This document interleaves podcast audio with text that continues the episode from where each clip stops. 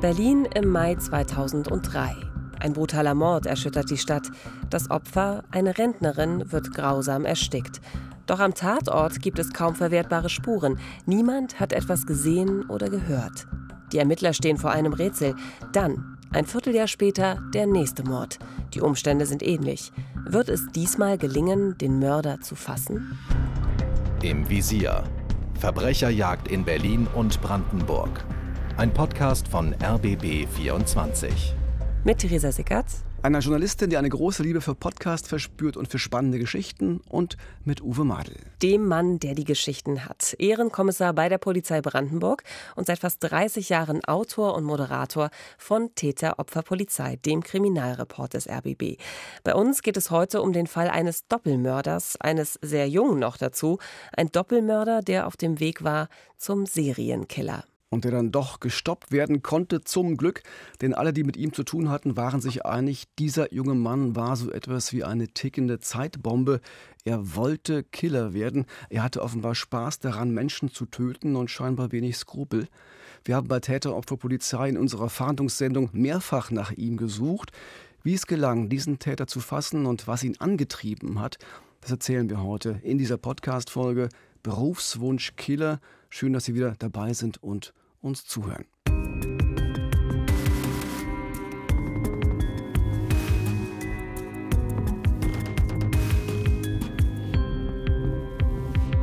Montagmorgen, 5. Mai 2003. Ein junger Mann aus Berlin-Marzahn verlässt die Wohnung seiner Mutter. Er lebt noch bei ihr gemeinsam mit seinen Geschwistern. Als er an diesem Morgen hinaus auf die Straße tritt, weiß er, Heute wird er einen Menschen töten, zum ersten Mal. Er hat die schwarzen Lederhandschuhe eingesteckt und eine Pistole, die ihm ein Bekannter zuvor besorgt hatte. Der junge Mann geht zum S-Bahnhof Meroer Allee, steigt in die Bahn und fährt ins Zentrum der Stadt. Noch weiß er nicht, wann und wo er töten wird, nur eins ist klar für ihn. Heute machst du es. Ja, das passierte am Morgen. Am Abend desselben Tages rückt die vierte Mordkommission aus. Einsatzort die Zionskirchstraße im Stadtbezirk Mitte. Hier im Hinterhof im Seitenflügel wohnt Ilse Hampel. Die 82-Jährige lebt allein. Sie kann nur noch am Stock laufen. Auch die Augen machen ihr Probleme. Sie ist fast blind und dennoch ist die Rentnerin voller Lebensfreude und versorgt sich weiterhin selbst. An diesem Montag im Mai versucht eine Nachbarin, sie mehrfach zu erreichen. Sie wundert sich, dass die alte Frau am Nachmittag nicht ans Telefon geht. Und dann gegen 20 Uhr klingelt sie direkt an der Wohnung und als auch jetzt niemand reagiert, öffnet sie die Tür mit dem Schlüssel, den sie für Notfälle aufbewahrt. Sie geht in die Wohnung und findet Ilse Hampel tot in der Küche. Und ja, da haben wir eigentlich schon die beiden Ebenen, auf denen wir uns heute auch bewegen werden. Zum einen die Sicht des Täters, ein junger Mann, gerade mal 20 Jahre alt, der noch zu Hause bei Mama wohnt und dann quasi auf Menschenjagd geht. Und über diese Motive wollen wir heute noch reden. Ja, und wir haben natürlich die Sicht der Polizei, die viele Wochen lang einem Phantom hinterherjagt, weil überhaupt nicht klar war, wer da warum ältere Frauen überfällt und sie in ihrer eigenen Wohnung umbringt. Es klingt ja fast wie der perfekte Mord, vor allem bei dieser ersten Tat, also kaum Spuren, keine Beziehung zwischen Täter und Opfer. Das ist ja bei Mordfällen eher selten so, dass es da also wirklich null Berührungspunkte zwischen Täter und Opfer gibt. Wie geht denn jetzt die Polizei zunächst vor, also an diesem Montagabend in Mai in der Zionskirchstraße, als dort Ilse Hampel gefunden wird? Es ist die vierte Mordkommission, die an diesem Abend Bereitschaft hat. Berlin hat ja insgesamt acht Mordkommissionen, die in so einer Art Rotationsprinzip arbeiten und wer gerade Bereitschaft hat, wer dran ist, der bekommt eben auch den aktuellen Fall. Die Mordspezialisten also fahren zur Wohnung von Ilse Hampel zum Fundort der Leiche. Rüdiger Fromm ist damals einer der Ermittler der vierten Mordkommission und er beschreibt für uns, wie sie die Rentnerin damals in der Zionskirchstraße gefunden haben. Sie ähm, hatte eine Plastiktüte über dem Kopf und ähm, es waren auch deutlich erkennbare ähm, Anzeichen für eine Gewalteinwirkung auf das Opfer erkennbar. Ja, auf den ersten Blick erkennen die Ermittler kräftige rote Flecken auf den Unterarmen, auf den Unterschenkeln, im Gesicht und am Hals. Deutliche Zeichen dafür, dass die Frau geschlagen und gewürgt wurde. Später finden die Rechtsmediziner auch ausgedehnte Unterblutungen rund um den Mund. Das heißt, der Täter muss den Mund kräftig und lange zugehalten haben. Am Ende gibt dann die Obduktion, dass der Mörder die Rentnerin zuerst gewürgt und dann mit der Plastiktüte über dem Kopf erstickt hat. Und zwar genau dort, wo sie gefunden wurde, in der Küche. Also das klingt ja wirklich nach heftiger Gewalt. Mein erster Impuls wäre zu denken, es muss doch in irgendeiner Form auch ein Kampf stattgefunden haben. Und ich habe ja auch ein Foto vom Tatort gesehen. Da lag eine abgerissene Frauenarmbanduhr auf dem Teppich. Finden denn die Kriminaltechniker irgendwelche Spuren, die auf den Täter hindeuten können? Also Spuren, die ihnen jetzt bei der Fahndung weiterhelfen? Also Sie finden zuerst nur sehr, sehr wenig. Zum Beispiel gibt es äh, überhaupt keine verwertbaren Fingerabdrücke in der Wohnung. Das heißt, der Täter muss in der Wohnung Handschuhe getragen haben, auch beim Durchwühlen der Schränke. Die stehen zum Teil offen. Vermutlich hat der Mörder nach Geld gesucht und nach anderen Dingen, die wertvoll sind. Am Ende fehlen 40 Euro aus dem Portemonnaie der Rentnerin und ein paar Schmuckstücke. Sie hatte in ihrer Wohnung aber 5000 Euro in Bar versteckt. Die aber hat er offenbar übersehen. Das muss ihn später sicher sehr geärgert haben. Wahrscheinlich ja. Also, was mich aber viel mehr schockiert ist, der hat sein Opfer für 40 Euro umgebracht. Und ein paar Ringe, also eigentlich nichts von Wert. Und das ist für mich immer wieder schockierend, dass es Menschen gibt, denen offenbar ein Menschenleben doch wirklich so wenig wert ist. Und das haben wir ja auch immer mal wieder hier gesehen, auch bei uns im Podcast. Also ich erinnere mich da auch an den Fall von Maike Thiel oder äh, die Axtmörder aus Trebenow in dieser Staffel. Aber eine Frage ist für mich trotzdem noch offen. Wie ist denn überhaupt der Täter in die Wohnung gekommen? Also gibt es da irgendwelche Hinweise?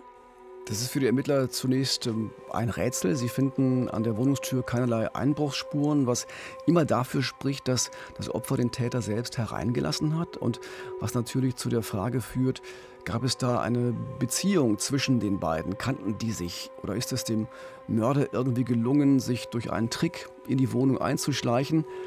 Auf dem Sofa im Wohnzimmer entdecken die Ermittler dann einen Einkaufsbeutel, der noch nicht ausgepackt wurde und glauben jetzt eine erste Spur gefunden zu haben.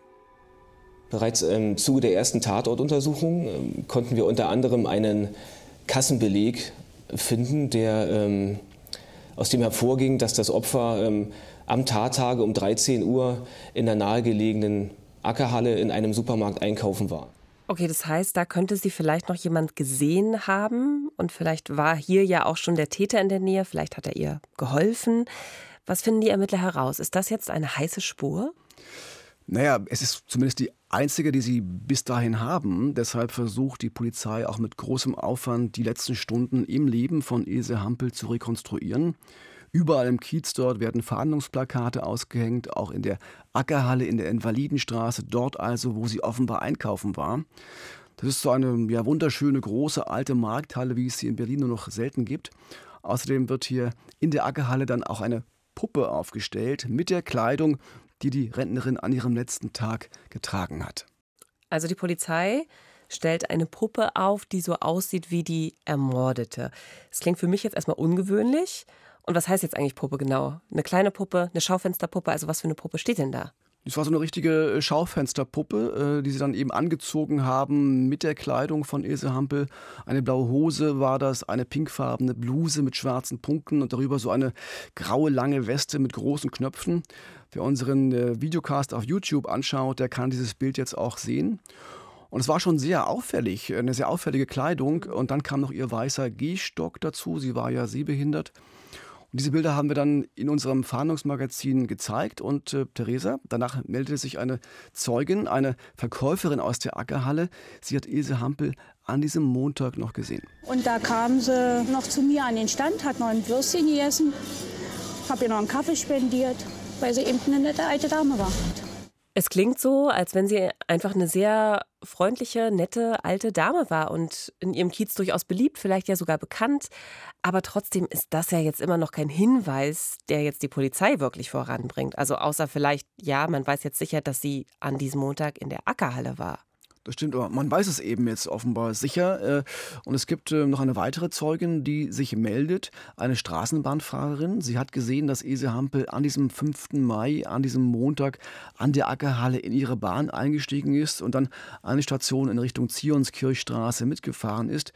Was die Zeugin nicht beobachtet hat und auch nicht wissen konnte und auch nicht ahnen konnte, auch der Mörder war Fahrgast in ihrer Straßenbahn, aber das wird sich erst später herausstellen. Zu diesem Zeitpunkt, einige Wochen nach der Tat, ist ohnehin nur wenig bekannt und irgendwie kommt die vierte Mordkommission mit ihren Ermittlungen auch nicht so richtig weiter. Trotz der intensiven Öffentlichkeitsfahndung gab es nicht den entscheidenden Hinweis. Also es gab keinen Zeugen, der das Opfer gemeinsam mit dem späteren Täter äh, zusammen gesehen hat.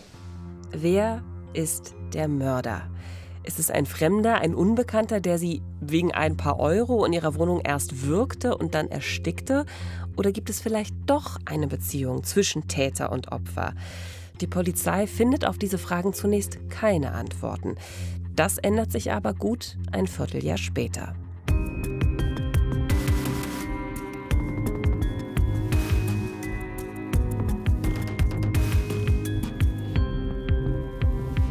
Knapp vier Monate nach dem Tod von Else Hampel in Berlin-Mitte stirbt ungefähr zehn Kilometer entfernt in der Gontermannstraße in Berlin-Tempelhof erneut eine Rentnerin. Auch sie liegt tot in ihrer Wohnung, als sie Ende August gefunden wird. Uwe, was ist hier passiert? Also hier war es die Tochter, die sich zunächst Sorgen machte. Ihre Mutter war noch fit und lebenslustig, trotz ihrer 91 Jahre. Emma Funk ging sogar zweimal in der Woche tanzen und war auch sonst sehr aktiv und viel unterwegs. Doch an diesem Tag, Ende August, erreicht ihre Tochter sie nicht.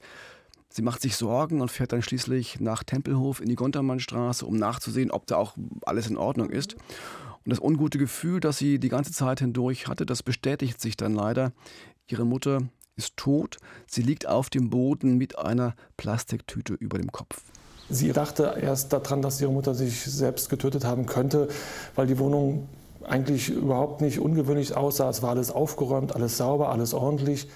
Ihre Mutter lag ähm, auf dem Boden, es sah auch ordentlich aus. Es sahen für ihre Tochter keinerlei Spuren eines Kampfes oder eines Überfalls zu sehen. Oh, das muss schrecklich gewesen sein für die Tochter, ihre Mutter so dort auch vorzufinden, also mit der Plastiktüte über dem Kopf und so. Also Klar, logisch. Sie hatte das ungute Gefühl und das dann auch zu sehen, dass das Wirklichkeit war, dass dieses Gefühl sie nicht getäuscht hat, war für sie natürlich schrecklich. Äh, wir haben eben gerade Jan Merkel gehört von der siebten Mordkommission. Die hat zu diesem Zeitpunkt Bereitschaft und übernimmt jetzt den Fall, weil es trotz des ersten Eindrucks der Tochter doch große Zweifel daran gibt, dass die Mutter ihr Leben selbst beendet hat.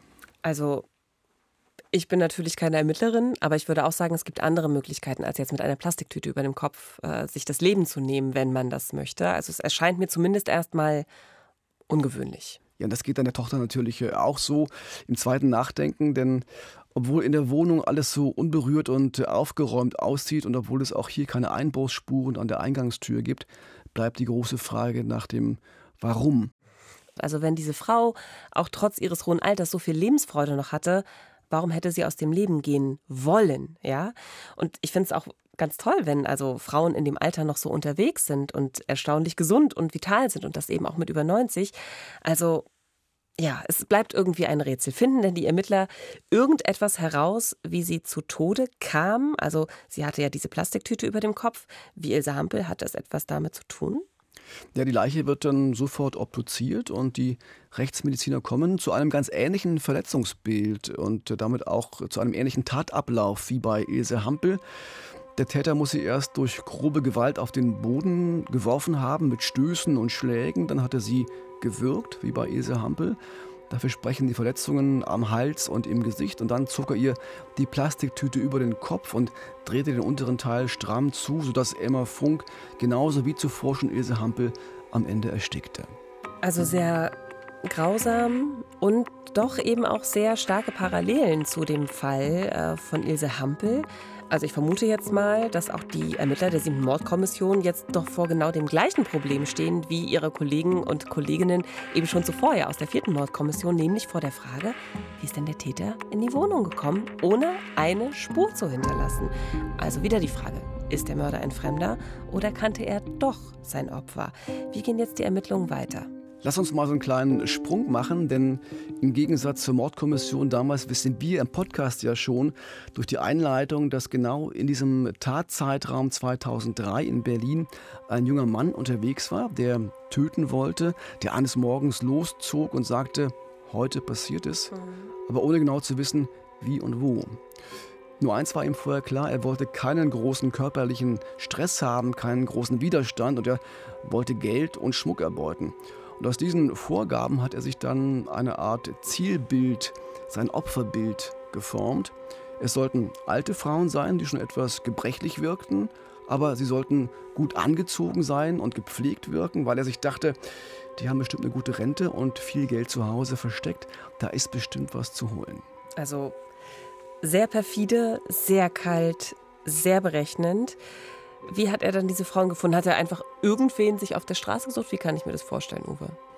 Genauso hat er es gemacht. Er einfach durch Zufall auf der Straße, er ist umhergestreift und hat quasi Ausschau gehalten, hat seine Umgebung gescannt. Ilse Hampel hat er beim Einkaufen in der Ackerhalle entdeckt und war ihr dann gefolgt, auch in der Straßenbahn. Als sie dann mit ihrem schweren Einkaufsbeutel den Hausflur zu ihrem Wohnhaus betrat, da tauchte er plötzlich wie aus dem Nichts auf und bot ihr an, beim Tragen zu helfen. Ein Wirkt ja erstmal nett. Netter, freundlicher ja. junger Mann und ich kann mir vorstellen, Ise Hampel war durchaus erfreut über dieses Angebot und so kam er dann in ihre Wohnung. Und bei Emma Funk, da spielt er den netten Paketboten. Das klingt für mich jetzt aber schon nach mehr Vorbereitung. Also jetzt als nur ein bisschen Beutel tragen helfen. Wie hat er das denn gemacht? Also wie ist er zum Paketboten geworden? Er hat Emma Funk auf der Straße entdeckt, so ähnlich wie auch Ilse Hampel, passte in sein Profilbild sozusagen, in sein Suchbild und dann gedacht, äh, das könnte ein passendes Opfer sein. Dann ist er ihr bis zur Haustür gefolgt und hat beobachtet, in welche Wohnung sie dort geht. Und so hat er ihren Namen gefunden und äh, ihre Anschrift auch herausgefunden. Und später kauft er bei der Post ein Paketset, das stopft er mit alten Zeitungen voll und macht ein Klebeband darum und bastelt sich am Computer einen Adressaufkleber mit der Anschrift von Emma Funk und dann bringt er ein paar Tage später das Paket höchst selbst als Postbote bei Emma Funk vorbei. Sie hat ihm mit dem Summer die Tür aufgemacht. Er ist hochgegangen ins erste Obergeschoss, wo die Wohnung war.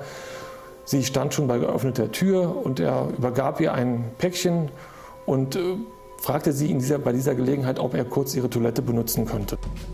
Und ich ahne leider schon, was jetzt passiert. Also Emma Funk lässt den vermeintlich netten Postboten in die Wohnung und damit ihren eigenen Mörder. Ja, leider war das genau so. Viele halten ja diesen alten Spruch, lass keinen Fremden in die Wohnung für spießig oder auch unhöflich, aber kein echter Postbote oder Paketzusteller wird dich fragen, ob er mal auf deine Toilette gehen kann. Das ist immer ein Alarmzeichen. Ja, und auch etwas, das man sich auf jeden Fall merken sollte. Was passiert dann aber in der Wohnung? Also bringt er die alte Frau gleich um? Also er geht erstmal wirklich ins Bad, äh, das weiß ich aus den Prozessakten, und zieht sich dort im Bad wieder Handschuhe an. Und falls du dich erinnerst, im ersten Fall bei Ilse Hampel waren das ja noch so dicke schwarze Lederhandschuhe. Die fand er im Nachhinein aber unpraktisch, weil er kaum Gefühl in den Fingern hatte. Und jetzt hat er dünne Latexhandschuhe dabei. Also unpraktisch klingt für mich ehrlich gesagt in diesem Zusammenhang auch ganz schön, oh ja, es macht mich irgendwie so ein bisschen fertig, unpraktisch da zu hören. Unpraktisch beim Töten. Aber so ist es gewesen. Er hatte kein Gefühl in den Fingern aus seiner Sicht, in seiner Wahrnehmung und er wollte dünnere Handschuhe haben, damit er auch fühlt, was er da tut. Er zieht diese Latexhandschuhe an und als er dann aus dem Bad kommt, versucht Emma Funk gerade das Paket zu öffnen. Er geht dann auf sie zu, wirft sie zu Boden und beginnt sie zu würgen und am Ende erstickt er sie mit der Plastiktüte. Dann durchsucht er die Wohnung und achtet diesmal genau darauf, dass er alles ordentlich hinterlässt, also keine aufgezogenen Schubfächer oder so und findet auch diesmal nur wenig Bargeld, nämlich ähm, ganze 30 Euro. Das ist ja unglaublich. Also der bringt Menschen um, als wäre das nichts und am Ende ja tatsächlich auch für nichts. Also was sind denn schon wieder 30 Euro? Einfach so. Das ist für mich total schwer zu fassen. Und nun wissen wir ja, dieser Täter konnte gefunden werden, aber das wissen wir jetzt. Ähm, sonst könnten wir seine Geschichte ja nicht hier im Podcast erzählen. Aber wie ist das gelungen, wenn er ja doch eben eigentlich ganz schlau vorgegangen ist? Dann Ganz so schlau war er dann doch nicht. Äh, am Ende hat er einen aus seiner Sicht wirklich großen und auch dummen Fehler gemacht. Als er die Schränke bei Emma Funk durchsucht, entdeckt er auch die Bankunterlagen seines Opfers, Kontoauszüge, eine Geldkarte und auf der Geldkarte auch die Originalunterschrift von Emma Funk. Und weil er in der Wohnung wieder nur 30 Euro gefunden hat, war er frustriert. Ja, kommt er mhm. auf die Idee, sich selbst Geld zu überweisen. Vom Konto des Opfers auf sein eigenes Konto. Er füllt dafür einen oh. Überweisungsträger aus, fälscht die Unterschrift und, und überweist sich auf diese Weise genau 1900 Euro. Uwe, aber ernsthaft, wie dämlich kann man denn sein? Also er hätte ja auch gleich einen Zettel mit seiner Adresse zu seiner Wohnung irgendwo dort liegen lassen können, oder?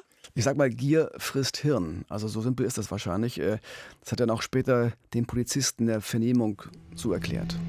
Am Tag nach der Tat hat er dann den Überweisungsträger bei der Bank eingeworfen und er sagte zu uns, dass er dann irgendwie schon dachte, das kann man ja eigentlich nachvollziehen und irgendwie werden sie dann wohl auf mich kommen. Aber in dem Moment äh, war dann vielleicht doch die Gier nach Geld oder einfach die Gier nach der Beute zu groß. Erst als er das gemacht hatte, kam ihm der Gedanke, dass er vielleicht überführt werden könnte. Ja, und so kam es dann auch. Die Fahnder haben sich natürlich im Laufe der Ermittlungen auch die Bankunterlagen angeschaut. Und da fiel dann eben diese ungewöhnliche Überweisung kurz nach ihrem Tod natürlich auf. Und schon war da die heiße Spur zum Täter. Ja, der hat das Geld dann sogar noch selbst von seinem Konto abgehoben an einem Automaten in der Nähe seiner Wohnung in Berlin-Marzahn. Davon gibt es auch Überwachungsbilder und darauf sieht man sehr deutlich, wie er sich freut, als er das Geld in den Händen hält. Er macht so eine richtige Jubelpose. Absurd. Ja, endlich hat er mit seinen Morden mal mehr als nur 30, 40 Euro erbeutet. Aber die Freude währt ja nicht lang. Kurz darauf wird er nämlich bereits festgenommen, neun Tage nachdem er die 91-Jährige in Tempelhof in ihrer Wohnung umgebracht hatte und knapp vier Monate nach dem Tod von Ilse Hampel. Der junge Mann heißt David, er ist 20 Jahre alt, arbeitslos und bislang ja, nur wegen zwei Diebstählen bekannt in Kaufhäusern, ansonsten aber nichts weiter Auffälliges. Ist er denn dann sofort geständig, Uwe, als die Polizei bei ihm auftaucht? Nein, überhaupt nicht. Also in der ersten Vernehmung leugnet er alles. Er wird von der siebten Mordkommission zunächst vor allem zu Emma Funk befragt, dem zweiten Mord. Er behauptet, mit ihrem Tod nichts zu tun zu haben. Doch dann legen ihm die Polizisten ein Foto der Rentnerin auf den Tisch, so direkt vor ihm auf den Tisch. Er sitzt davor und kann es nicht anschauen. Dann blickt er lange zur Wand und wenig später gesteht er den Mord an Emma Funk und kurz darauf auch den Mord an Ilse Hampel. So hat mir das ein Ermittler erzählt. Offenbar, wenn das ihm so schwer gefallen ist, allein dieses Foto nur anzuschauen, dann war er ja vielleicht doch nicht so cool, so abgebrüht, wie er das von sich gedacht hat oder wie er vielleicht ja auch gerne gewesen wäre. Hat er denn in der Vernehmung irgendwas zum Warum gesagt, also zu seinem Motiv? Warum ist er einfach losgezogen und hat zwei alte Frauen umgebracht? Na klar haben das die Vernehmer ihn gefragt und es ist die Antwort, die sie bekommen haben. Er hatte Schulden wegen seines Handys im Fitnessstudio und auch ähm, in, auf seinem Dispo-Kredit äh, auf der Bank. Und er wusste nicht, wie er diese Schulden wieder begleichen sollte. Das war für ihn das Motiv, Geld zu kriegen. Deswegen hat er diese Taten begangen. Das war das, was er zu uns gesagt hat. Aber reicht das als Antrieb, um zwei Menschen zu töten? Kaltblütig, geplant ohne jedes Mitgefühl? Für mich ist dieser David ein echtes Rätsel und für alle, die uns zuhören, vermutlich auch. Nach außen ein freundlicher junger Mann, nach innen ein skrupelloser Mörder.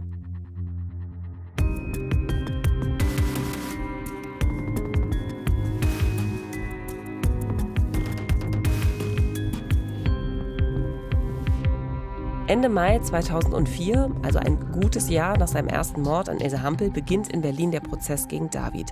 Verhandelt wird vor der siebten großen Strafkammer, der Jugendkammer des Landgerichts. Wie läuft der Prozess, Uwe? Und vor allem bringt er jetzt neue Erkenntnisse zu den wahren Motiven von David? Das haben sich ja alle erhofft, die mit ihm und seinen Taten zu tun hatten. Aber auch nach Prozessende blieb vieles im Unklaren. Nicht unbedingt was den Ablauf der Taten betraf. Da hat David ja alles gestanden und vieles auch sehr detailreich beschrieben, wie er seine Opfer ausgesucht hat, wie er ihnen gefolgt ist und wie er sie umgebracht hat. Aber mhm. was ihn wirklich angetrieben hat, so tief im Innern, da konnte vermutlich niemand zu ihm vordringen. Selbst die Vorsitzende Richterin Gabriele Eschenhagen zweifelte am Ende, ob es wirklich die Beute war, die Gier nach dem Geld, die ihn zum Mörder werden ließ. Für alle war irgendwie klar, da muss noch mehr sein. Ich muss jetzt gerade noch mal an unseren Titel denken, den du ja auch zu Beginn verraten hast von unserer Folge Berufswunsch Killer. Und da wird mir schon so ein bisschen unbehaglich. Was hat man da im Prozess über ihn erfahren? David hatte eine sehr unauffällige Kindheit, drei Geschwister, die Mutter Altenpflegerin, der Stiefvater Lagerarbeiter. Er war ein durchschnittlicher Schüler und schaffte trotz einer Lese- und Rechtschreibschwäche den erweiterten Hauptschulabschluss und begann danach eine Dachdeckerlehre.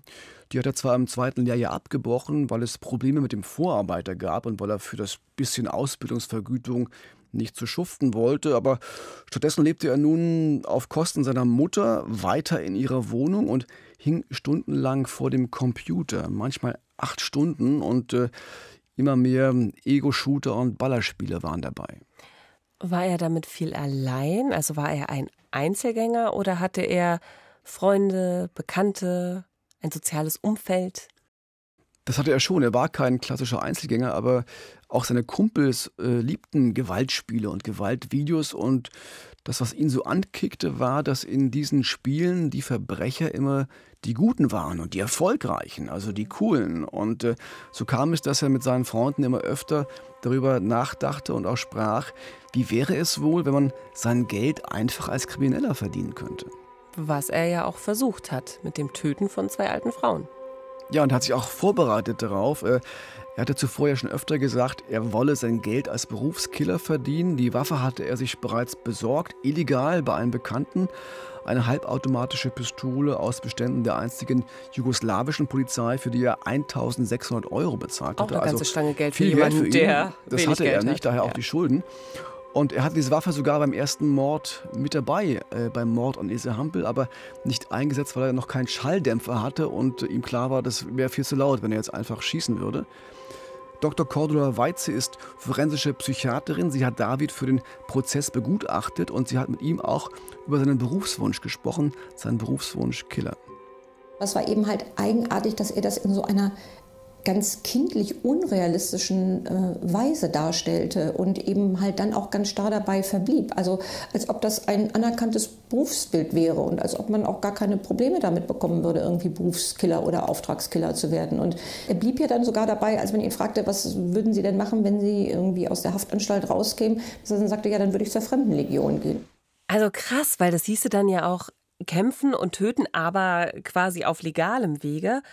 Und das ist schon irgendwie alles auch unglaublich. Also ein junger Mensch ohne Skrupel und ohne Gewissensbisse, der einfach nur töten, Menschen töten will, gefühllos wie ein Roboter und der auch dabei wirklich überhaupt keine Gedanken an seine Opfer oder ihre Familien verschwendet. Ja, das waren auch seine Überlegungen vor dem ersten Mord. Ähm, er brauchte das Geld, er hatte Schulden, auch wegen des Kaufs der Pistole. Er wollte aber keinesfalls ins Gefängnis. Das war dann mhm. sein Motiv. Das hieß, keines seiner Opfer sollte ihn anzeigen können und das wiederum hieß, er musste sie in jedem Fall umbringen. Und das hat er dann auch wirklich so geplant. Er hatte bei den Raubzügen weder eine Gesichtsmaske dabei noch irgendeine andere Tarnung oder gar Fesselmaterial. Für ihn war klar, wenn er einen Menschen überfällt, sprich eine alte Frau, dann ist das wie ein Todesurteil und er ist der Richter. Das alles muss ja auch für seine Familie ein unglaublicher Schock gewesen sein, für seine Geschwister, aber vor allem natürlich auch für die Mutter, die ja selber Altenpflegerin war, also die sich um alte Frauen, alte Menschen gekümmert hat. Und da ziehst du so einen jungen Großen, der Probleme hat, klar. Aber eigentlich ist er doch irgendwie ein freundlicher Charakter. Er kümmert sich um die Geschwister, äh, ist in der Familie engagiert und dann plötzlich das, also plötzlich diese dunkle, böse Seite, das kann man doch kaum verkraften. Ja, da suchst du natürlich nach Erklärungen und findest vermutlich auch keine, genauso wenig wie das Gericht eine gefunden hat. Der psychiatrischen Gutachterin fällt in ihren Gesprächen mit David auf, dass er nicht über Gefühle und Probleme sprechen kann, dass er nicht in der Lage ist, über seine Taten nachzudenken, so wie ein Kind, das versucht, die Realität irgendwie so auszuschließen. Verdrängen, abspalten, nicht sprechen können, all das sind Symptome für eine schizoide Persönlichkeitsstörung. Trotzdem gilt David als voll zurechnungsfähig, mit der Einschränkung, dass er für sein Alter, 20 Jahre, noch sehr unreif ist, was zu der Entscheidung führte, dass der Prozess vor einer Jugendkammer stattfindet. Das heißt, dass er am Ende auch nach Jugendstrafrecht und nicht nach Erwachsenenstrafrecht verurteilt wird. Und gab es dann im Verlauf des Prozesses irgendeinen Punkt, irgendeine Situation, bei der David dann so etwas wie Reue oder vielleicht doch noch mal Mitgefühl gezeigt hat? Das habe ich die Gutachterin äh, damals auch gefragt. Man hofft ja immer irgendwie darauf, dass auch dass das, das irgendwann kommt. Ja. ja. dass auch das Böse wieder gut wird, dass, dass Menschen umkehren und einsehen, was sie da eigentlich angerichtet haben. Dr. Cordula Weize hat mir da bei David damals wenig Hoffnung gemacht. Es war eine merkwürdige Distanz äh, zu diesen Taten, zu da war gar keine Verbindung da und ähm, da war keine Reue spürbar. Und man hatte eben als Psychiater, und das war das Auffällige, das Gefühl, der kann auch gar keine Reue äh, spüren. Also wenn er jetzt irgendwas sagen würde, dann wäre das so dahergesagt, weil der Anwalt das sagte. Also ich kann mir vorstellen, dass das für ein Gericht auch nur schwer auszuhalten war, jemanden zu verurteilen, bei dem man nicht wirklich weiß, wie tickt denn der eigentlich, äh, gerade wenn man den ja auch weiter für gefährlich hält. Wie hat dann die Jugendkammer am Ende geurteilt, Uwe? Also am 4. Juni 2004, nach nur vier Tagen Hauptverhandlung, wird David nach Jugendstrafrecht verurteilt. Er bekommt die Höchststrafe und muss für zehn Jahre ins Gefängnis, wobei Jugendhaft heißt, dass hier wirklich äh, der erzieherische Gedanke noch im Vordergrund steht, mit Berufsausbildung und therapeutischen Angeboten. Und mittlerweile ist David längst wieder in Freiheit. Und was macht er heute?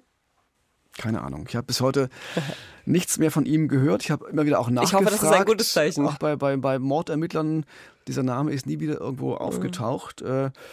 Und er hat auch das Recht, nach Verbüßung der Strafe wirklich in Ruhe gelassen zu werden und ein neues Leben anzufangen. Wir alle können nur hoffen, dass er die Chance dann doch genutzt hat für ein neues Leben ohne Gewalt. Denn eines ist wirklich sicher, wäre er nach Erwachsenenstrafrecht verurteilt worden, hätte es wegen Doppelmordes ein lebenslang gegeben und wegen seiner Gefährlichkeit eine anschließende Sicherungsverwahrung. Das Urteil gegen David war sofort rechtskräftig. Die Verteidigung hat sogar auf eine Revision verzichtet und sogar befürwortet, dass David auch die kompletten zehn Jahre absetzen muss. Das ist bei Jugendstrafen eher ungewöhnlich. Da wird häufig vorzeitig auf Bewährung entlassen. Aber hier war offensichtlich doch allen Beteiligten klar, ja, dieser junge Mann, der braucht wirklich sehr, sehr viel Zeit, um seine Gefühls- und auch seine Gedankenwelt wieder in Ordnung zu bringen. Uwe, wie gehst du jetzt heute aus diesem Fall raus? Also ich möchte zum Schluss nochmal an die beiden Opfer erinnern, an Ise Hampel und Emma Funk. Zwei Frauen, die trotz ihres hohen Alters und mancher Einschränkung noch Spaß hatten am Leben und die gerne noch weitergelebt hätten und die beide einen qualvollen Tod sterben mussten. Für sie beide gab es keine zweite Chance.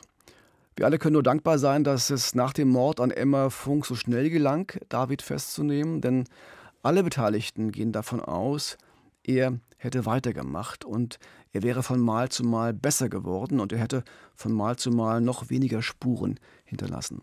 Ja, so wäre aus einem Doppelmörder vielleicht ein Serienmörder geworden. Ein Serienmörder, der nur schwer zu fassen ist. Ein echter Killer. Vielleicht ein Berufskiller.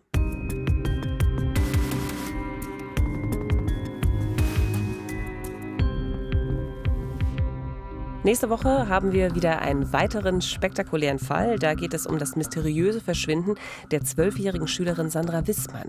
Sie wollte eigentlich nur ein Geburtstagsgeschenk für ihre Mutter kaufen, doch sie kehrt nie nach Hause zurück. Vielen Dank fürs Zuhören. Alle Folgen gibt es auf allen gängigen Podcast-Plattformen und auch als Videoformat bei YouTube. Wir sind im Visier Verbrecherjagd in Berlin und Brandenburg. Und wenn es Ihnen gefallen hat, dann freuen wir uns auch über eine gute Bewertung. Und ich hoffe, Sie können heute Nacht gut schlafen. Das hoffe ich ebenfalls. Wissenschaftler sagen ja, das Böse ist vor allem die Abwesenheit von Empathie. Unser Fall heute hat das wieder sehr, sehr eindrucksvoll bewiesen. Also egal, was Sie heute tun, Seien Sie empathisch. Das Leben ist zu kurz, um böse zu sein.